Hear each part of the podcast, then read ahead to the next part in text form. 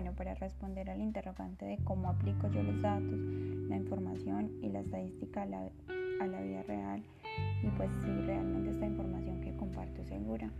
Eh, hablaremos pues primero que todo de cómo es nuestro comportamiento hoy en día en cuanto a las redes sociales, porque la verdad es que la mayoría de personas eh, escribimos lo primero que se nos viene a la mente, no pensamos en cómo el receptor lo pueda llegar a interpretar y las posibles maneras en que pueda reaccionar, ni mucho menos comprendemos si quien lo recibe o entenderlo de la manera en que se quiso comunicar inicialmente. Entonces, debido a eso, se desprenden muchas cosas, eh, malos entendidos, que muchos problemas. Eh, al mismo tiempo también podemos concebir pues, que puede el efecto que puede llegar a, generar pues, un simple comentario, ya sé qué punto puede llegar pues en el amplio universo de las redes sociales, porque es demasiado amplio y porque eh, la red social genera por cualquier persona,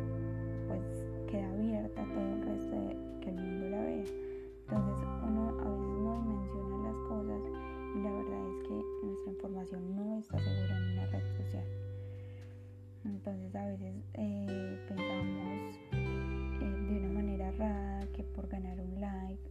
alguna cosa que publicamos información que es muy privada,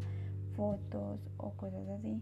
y la verdad es que no se dimensiona esa importancia eh, de los datos, pues, de nuestra información. Y eh, aparte de esto, pues vemos cómo la tecnología nos,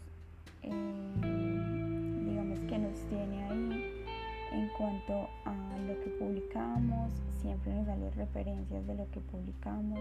entonces siempre es como eh, arrojándonos